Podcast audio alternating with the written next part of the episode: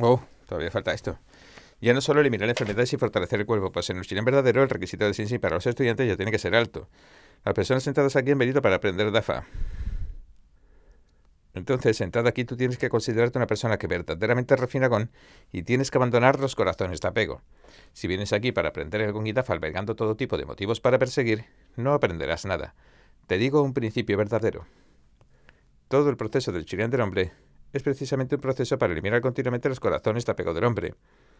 En la sociedad humana común el hombre compite pelea uno contra otro. Engaño trata de ganarles a otros en astucia y lastima a otros por estos pocos beneficios personales. ¿Cómo?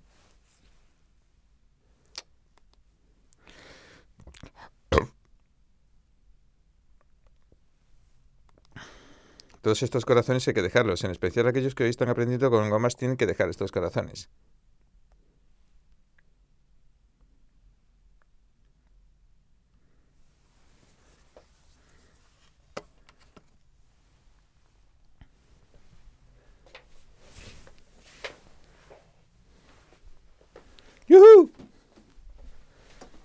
Vamos, ni se te ocurra, ¿eh?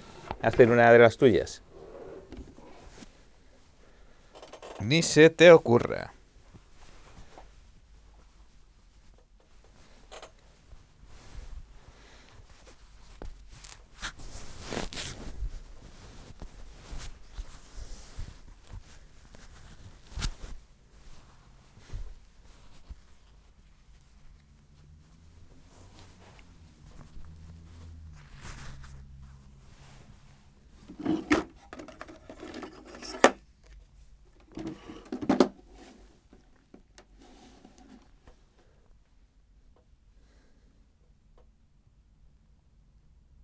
Hola gente libre, bienvenidos a En Primera Plana. Hay algunas cosas interesantes que comentar hoy. Vamos a entrar en profundidad en el resultado de la investigación del Tribunal Supremo sobre la identidad del filtrador del borrador de opinión, pero antes, rápidamente, no deja de llamarme la atención cómo la China comunista asoma su cabeza una y otra vez en el sórdido panorama estadounidense. El fiscal Herr Actualmente investiga si Biden, el actual presidente de Estados Unidos, cometió un delito por apoderarse sin ninguna justificación legal aparente de documentos confidenciales hace algunos años cuando era vicepresidente de Obama. Y ahora le están pidiendo al fiscal que investiga a Biden que amplíe la investigación e incluya el espionaje del Partido Comunista Chino, PCC, entre los posibles crímenes. ¿Por qué? Porque los primeros documentos clasificados que aparecieron en poder de Biden se encontraron en el centro Penn Biden para la, para la en el Centro Penn Biden para la Diplomacia y el Compromiso Global de Washington, y el Centro Penn Biden recibía dinero del PCC.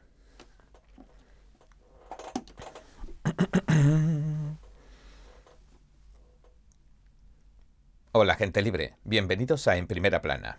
Hay algunas cosas interesantes que comentar hoy.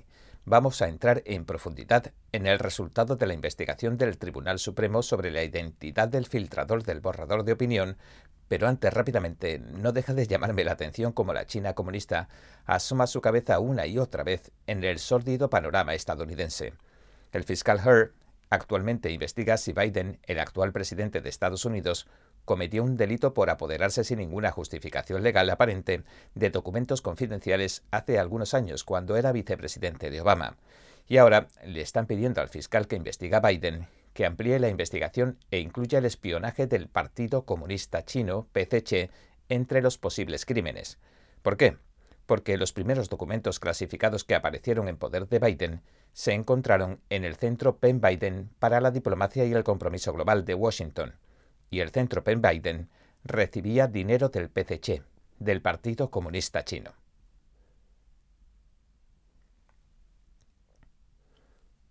Luego aparecieron más documentos clasificados en el garaje de una de las casas de Biden, en Delaware. Hunter Biden, su hijo, vivió en esa misma casa durante varios meses. Y adivinen qué, Hunter hizo negocios millonarios con el PCC. Por lo tanto, la pregunta es más que obvia. ¿La China comunista tuvo acceso a los documentos de Biden? Por eso el coronel retirado y escritor Austin Bay le dijo al Epoch Times que si el fiscal Heard no incluye el posible espionaje del PCC podría estar incurriendo en una falta de seguridad nacional. Y dicho esto, pasemos al Tribunal Supremo y su investigación sobre el filtrador, antes de hablar de qué ha pasado en California, donde se extraviaron millones de papeletas en las elecciones de 2022. Así que entremos en materia.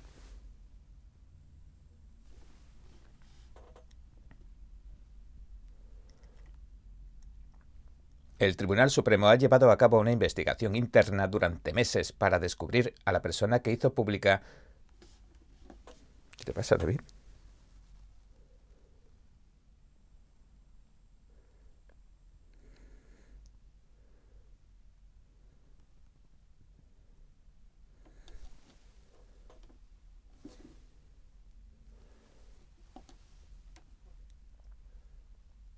El Tribunal Supremo ha llevado a cabo una investigación interna durante meses para descubrir a la persona que hizo público el borrador de opinión que hacía prever que la Corte iba a anular el caso Roe contra Wade.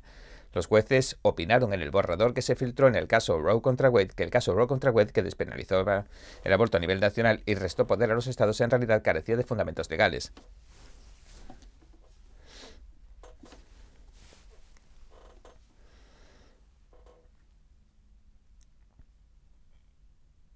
El Tribunal Supremo ha llevado a cabo una investigación interna durante meses para descubrir a la persona que hizo público el borrador de opinión que hacía prever que la Corte iba a anular el caso Roe contra Wade. Los jueces opinaron en ese borrador que se filtró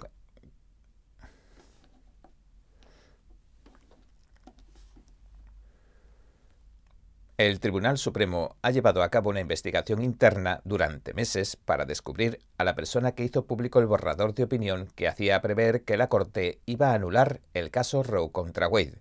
Los jueces opinaron en ese borrador que se filtró que el caso Roe contra Wade, que despenalizó el aborto a nivel nacional y restó poder a los estados, en realidad carecía de fundamentos legales así que el inminente veredicto iba a devolver a los estados el poder de decidir si el aborto volvía a considerarse asesinar a un niño pequeño por nacer o no. Y en ese justo momento alguien lo filtró, antes que, que los jueces pronunciaran su previsible decisión pública y definitivamente.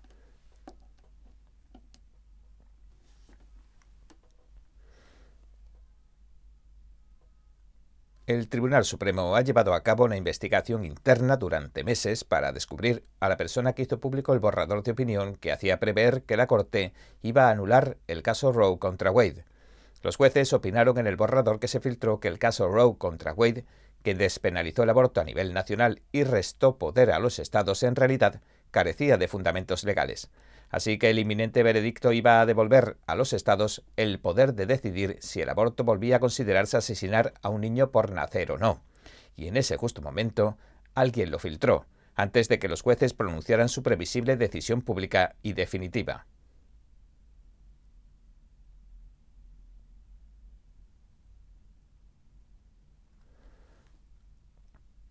La filtración ha destruido, de hecho, la imagen del Tribunal Supremo que durante mucho tiempo se había enorgullecido de mantener un, un decoro adecuado.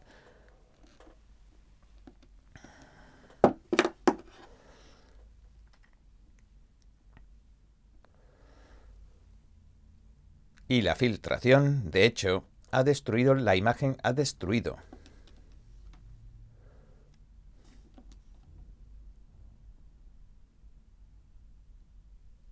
y la filtración, de hecho, ha destruido la imagen del Tribunal Supremo que durante mucho tiempo se ha enorgullecido de mantener un decoro adecuado y de que se mantenía a salvo la confidencialidad de las deliberaciones de los jueces. la confidencialidad de las deliberaciones. La filtración ha destruido, de hecho, la imagen del Tribunal Supremo que durante mucho tiempo se había enorgullecido de mantener un decoro adecuado y de que se mantenía a salvo la confidencialidad de las deliberaciones de los jueces en los casos que se presentan ante el alto tribunal. Pues bien, la investigación del Supremo ha concluido después de varios meses que no han podido identificar al filtrador. Pero hagamos memoria de este hecho tristemente histórico para comprenderlo en su verdadera magnitud. Al día siguiente de la filtración, el presidente del Tribunal Supremo, John Roberts, dijo que se abriría una investigación y subrayó lo siguiente.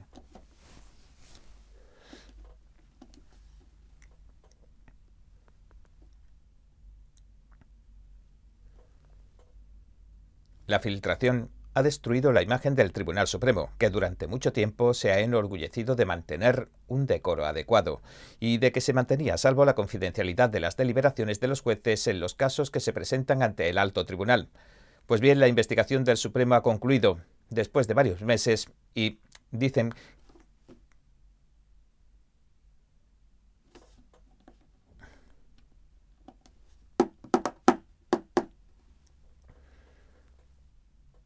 La filtración ha destruido la imagen del Tribunal Supremo que durante mucho tiempo se había enorgullecido de mantener un decoro adecuado y de que se mantenía a salvo la confidencialidad de las deliberaciones de los jueces en los casos que se presentan ante el alto tribunal. Pues bien, la investigación del Supremo ha concluido después de varios meses que no han podido identificar al filtrador. Pero hagamos memoria de este hecho tristemente histórico para comprenderlo en su verdadera magnitud. Al día siguiente de la filtración, el presidente del Tribunal Supremo, John Roberts, dijo que se abriría una investigación y subrayó lo siguiente.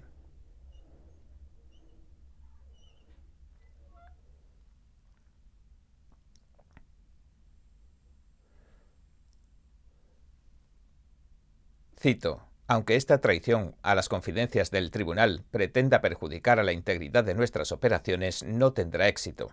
El trabajo del tribunal no se va a ver afectado en modo alguno. Fin de la cita.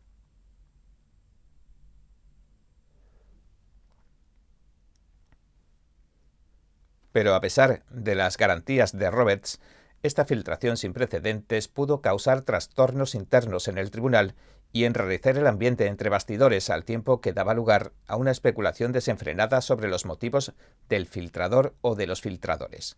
Muchos dijeron que la filtración pretendía generar una reacción pública que lograra intimidar a los jueces conservadores para que dejaran intacta sin tocar la ley Roe, mientras que otros tantos especularon con que era una estrategia calculada para que los jueces conservadores mantuvieran su voluntad de revocar la ley Roe y que no torcieran el rumbo. Los jueces del Tribunal Supremo, incluido el juez Samuel Alito, que redactó tanto el borrador como las versiones que se publicaron de la opinión, describieron en su momento la filtración del documento como una grave traición.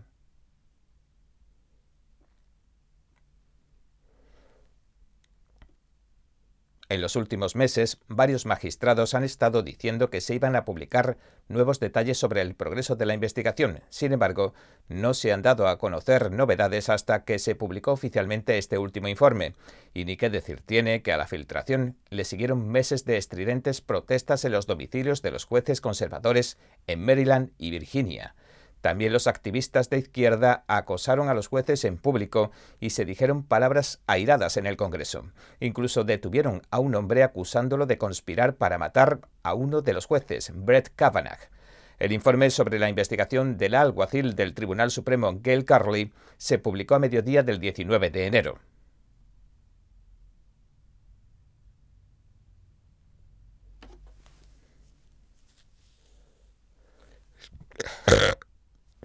Qué, cagada es esta, David.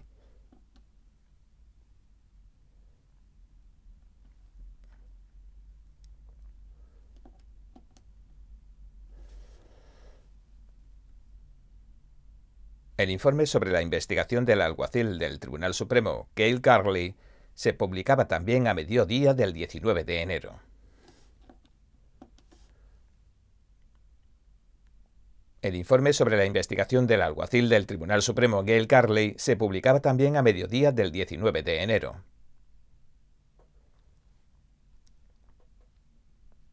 Los nueve jueces del Tribunal Supremo acabaron pronunciándose el 24 de junio de 2022. Dictaminaron en el caso Dobbs contra Jackson que el aborto no es ningún derecho constitucional, así que anularon Roe contra Wade, el precedente de 1973, que había legalizado el aborto en todo el país. La sentencia del caso Dobbs devolvió la regulación del aborto a los estados. Cinco jueces conservan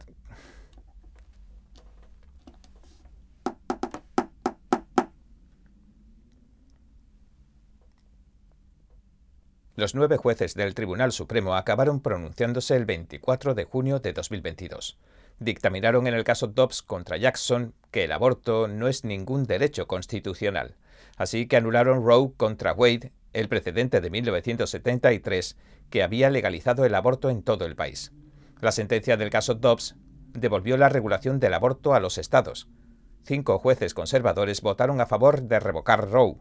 Roberts, también considerado conservador, votó a favor de mantener vigente la restrictiva ley del aborto de Mississippi que se juzgaba en cuestión en el caso Dobbs, pero escribió que no habría revocado Roe.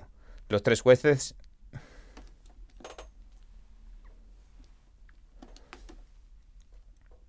Los nueve jueces del Tribunal Supremo acabaron pronunciándose el 24 de junio de 2022. Dictaminaron en el caso Dobbs contra Jackson que el aborto no es ningún derecho constitucional, así que anularon Roe contra Wade, el precedente de 1973 que había legalizado el aborto en todo el país. La sentencia del caso Dobbs devolvió la regulación del aborto a los estados. Cinco jueces, cinco jueces, no sé qué me pasa. Los nueve jueces del Tribunal Supremo acabaron pronunciándose el 24 de junio de 2022. Dictaminaron en el caso Dobbs contra Jackson que el aborto no es ningún derecho constitucional, así que anularon Roe contra Wade, el precedente de 1973 que había legalizado el aborto en todo el país. La sentencia del caso Dobbs devolvió la regulación del aborto a los estados. Cinco jueces conservadores cinco jueces conservadores, cinco jueces conservadores, cinco jueces conservadores, cinco jueces conservadores, cinco jueces conservadores.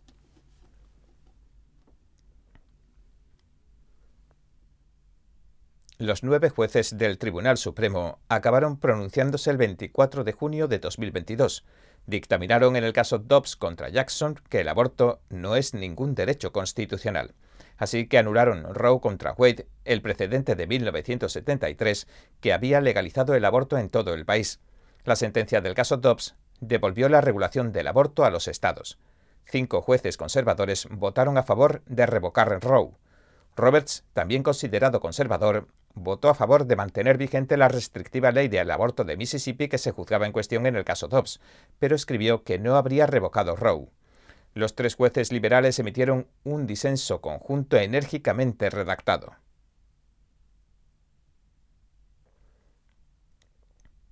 En resumidas cuentas, de algún modo, una primera versión del borrador de la opinión mayoritaria del caso Dobbs llegó a los medios de comunicación. Nunca antes se había filtrado una opinión completa del Tribunal Supremo el medio de comunicación político publicó la filtración el 2 de mayo de 2022, es decir, el borrador del documento que tenía fecha del 10 de febrero de 2022, sin revelar su fuente. Al final, el borrador del documento no distó mucho de la opinión oficial que se acabaría publicando. El Tribunal Supremo dijo en un comunicado citando el informe lo siguiente.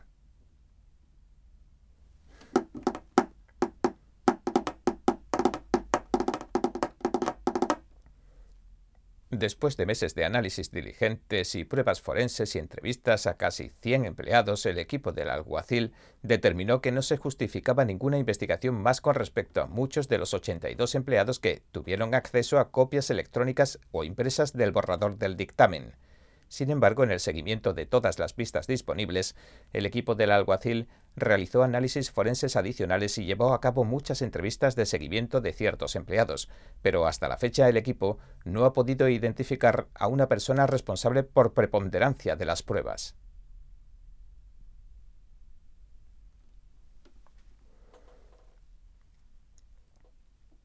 Y el informe también asegura que las computadoras del tribunal no parecen haber sido pirateadas. Señala que es improbable que los sistemas informáticos del tribunal hayan sido objeto de un acceso indebido ajeno al tribunal y que la investigación en sí continúa. En el informe también se lee lo siguiente.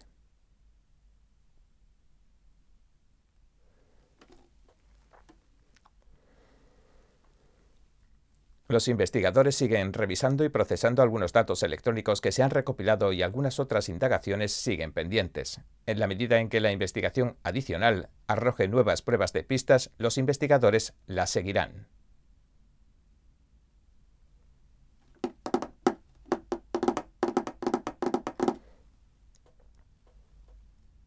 El exsecretario de Seguridad Nacional Michael Chertoff a quien se le pidió que asistiera al tribunal, declaró que la alguacil y sus experimentados investigadores llevaron a cabo una investigación exhaustiva dentro de sus competencias legales y aunque por el momento no hay pruebas suficientes para iniciar un proceso o emprender otras acciones legales de la, de la investigación, de la investigación se extrajeron importantes conclusiones que pueden servir para evitar futuros incidentes, dijo.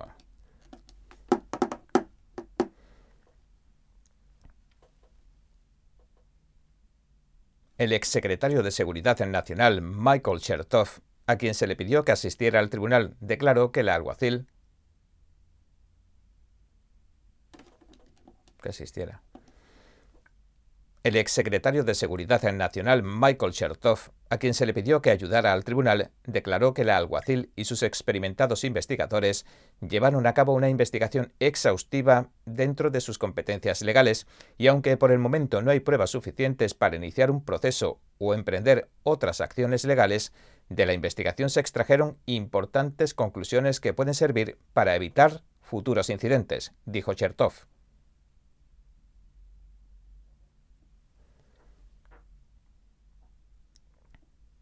Y en una declaración que acompañaba al informe recomendó que en el futuro la distribución de versiones impresas y por correo electrónico de documentos delicados, así como el acceso a información delicada en dispositivos móviles,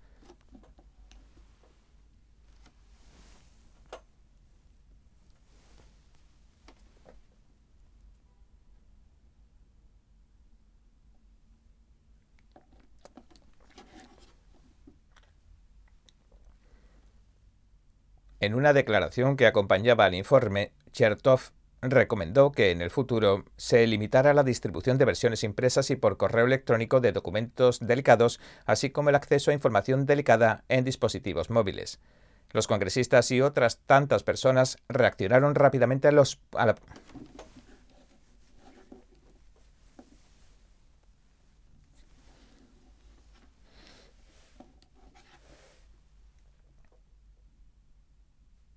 En una declaración que acompañaba al informe, Chertov recomendó que en el futuro se limitara la distribución de versiones impresas y por correo electrónico de documentos delicados, así como el acceso a información delicada en dispositivos móviles. Los congresistas y otras tantas personas reaccionaron rápidamente a la publicación del esperado informe. El veterano observador de los tribunales, Carl Levy, presidente del Comité por la Justicia, dijo que estaba decepcionado. Declaró al Epoch Times en una entrevista lo siguiente.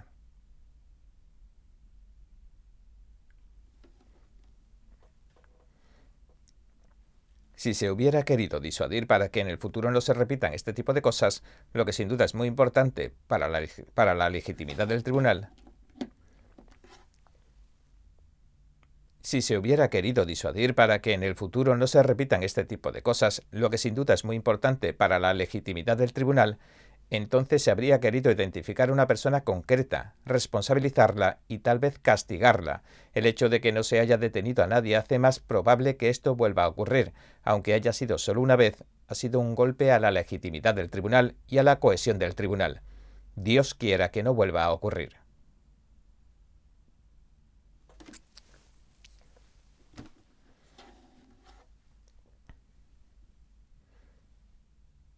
El representante Mike Johnson dijo que no identificar a un culpable de la filtración resulta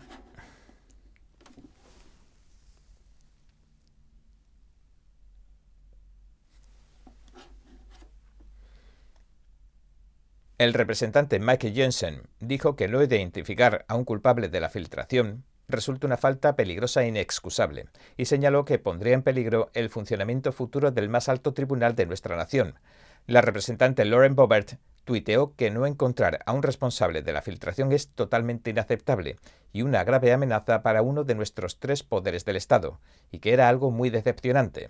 Los funcionarios del Departamento de Justicia de Estados Unidos no habían respondido al cierre de este programa a nuestra petición de comentarios. Y ahora hablemos de California, donde se ha producido un hallazgo inaudito.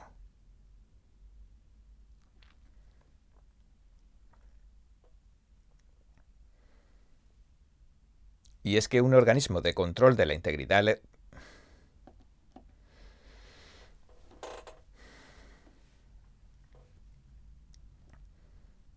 Y es que un organismo de control de la integridad electoral, de la transparencia electoral, ha descubierto que California perdió 10,9 millones de votos por correo en las elecciones de 2022, estos 10,9 billones son prácticamente la mitad del total de papeletas, 22,1 millones, que se enviaron por correo a los votantes registrados durante las elecciones de mitad de periodo de 2022. Según un informe del 19 de enero, todavía se encuentran en paradero desconocido. La Fundación Legal de Interés Público, así se llama, dijo a principios de semana lo siguiente.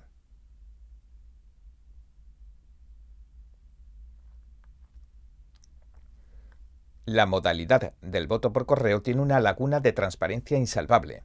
el pueblo nunca puede saber cuántas papeletas se desechan, cuántas se entregan en buzones equivocados o incluso si alguien que vive en la misma dirección evita que le llegue al destinatario adecuado.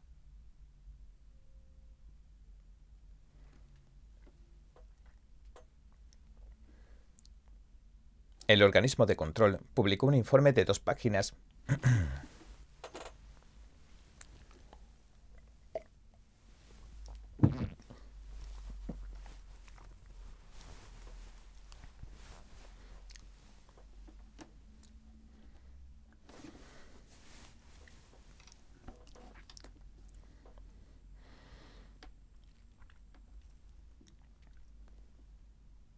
El organismo de control publicó un informe de dos páginas en el que se detalla lo que se denomina los fallos de las primeras elecciones con voto masivo por correo que se celebraron en California tras la aprobación de la ley de la Asamblea 37. Según esta ley que promulgó el gobernador Gavin Newsom en septiembre de 2021, se van a seguir enviando papeletas por correo automáticamente a todos los votantes registrados en todo el estado, como se decidió empezar a hacer en las elecciones generales de 2020 con motivo de la pandemia de la COVID-19, aunque ya no haya emergencia y aunque California tiene más votantes registrados que cualquier otro estado, sus políticas de voto por correo, de las más amplias del país, han dado lugar a que un gran número de papeletas desaparezcan a la hora del cierre de las urnas, según la organización de control. Jolín, este es más largo.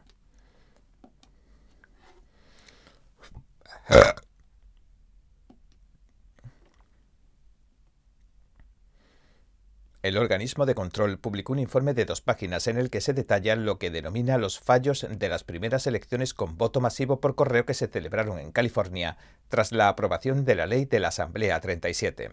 Según esta ley que promulgó el gobernador Gavin Newsom en septiembre de 2021, se van a seguir enviando papeletas por correo automáticamente a todos los votantes registrados de todo el estado como se decidió empezar a hacer en las elecciones generales de 2020, con motivo de la pandemia de la COVID-19, aunque ya no haya emergencia.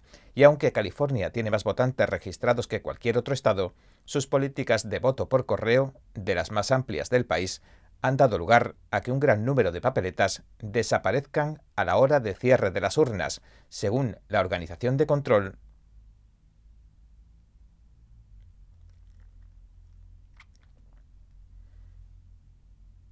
Cito. Después de contabilizar los votos en los colegios electorales y las papeletas rechazadas en noviembre de 2022, quedaron más de 10 millones de papeletas pendientes, lo que significa que los funcionarios electorales no saben qué ha pasado con ellas.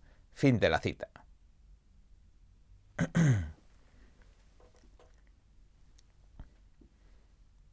En otras palabras, casi la mitad de los votos por correo no se contabilizaron. California, el estado dorado, que ha sido un bastión demócrata durante más de dos décadas, envió por correo durante las elecciones de 2020 más de 22,1 millones de papeletas a sus votantes registrados, casi el 47% demócratas y el 24% republicanos.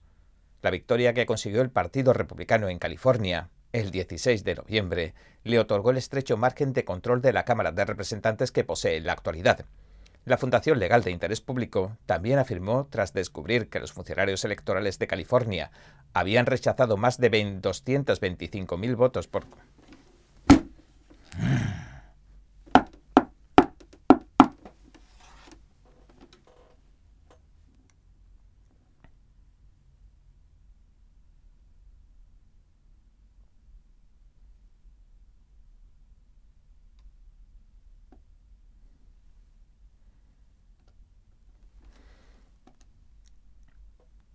En otras palabras, casi la mitad de los votos por correo no se contabilizaron. California, el estado dorado, que ha sido un bastión demócrata durante más de dos décadas, envió por correo durante las elecciones de 2022 más de 22,1 millones de papeletas a sus votantes registrados, casi el 47% demócratas y el 24% republicanos, en teoría pero la victoria que consiguió el Partido Republicano en California el 16 de noviembre le otorgaría el estrecho margen de control de la Cámara de Representantes que posee en la actualidad. La Fundación Legal de Interés Público también afirmó, tras descubrir que los funcionarios electorales de California habían rechazado más de 225.000 votos por correo durante las elecciones primarias y generales de 2022, que el cambio al voto por correo ha restado derechos a los votantes. El presidente de la fundación, Christian Adams, incluso señaló que los votos por correo pueden privar de derechos a los votantes. Dijo en lo referente a los errores como las firmas que no coinciden, el retraso en la llegada de las papeletas, la falta de matasellos o la legibilidad del voto por correo lo siguiente.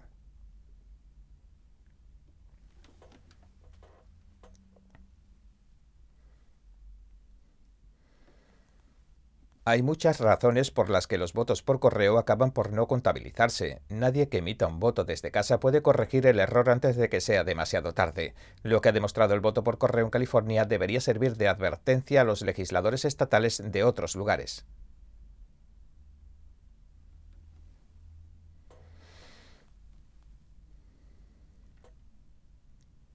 Y bien, Está bastante claro, este ha sido nuestro episodio de hoy. Gracias por sintonizarnos. Si le gusta nuestro programa, por favor no olvide darle a me gusta, suscribirse y compartir este vídeo con sus amigos y su familia porque todo el mundo merece conocer los hechos. Una vez más, gracias por ver en primera plana. Nos vemos la semana que viene. Jolín.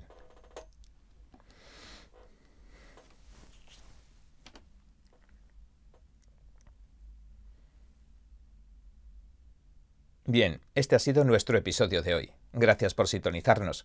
Si le gusta nuestro programa, por favor, no olvide darle a me gusta, suscribirse y compartir este vídeo con sus amigos y su familia, porque todo el mundo merece conocer los hechos. Una vez más, gracias por ver en primera plana. Nos vemos la semana que viene.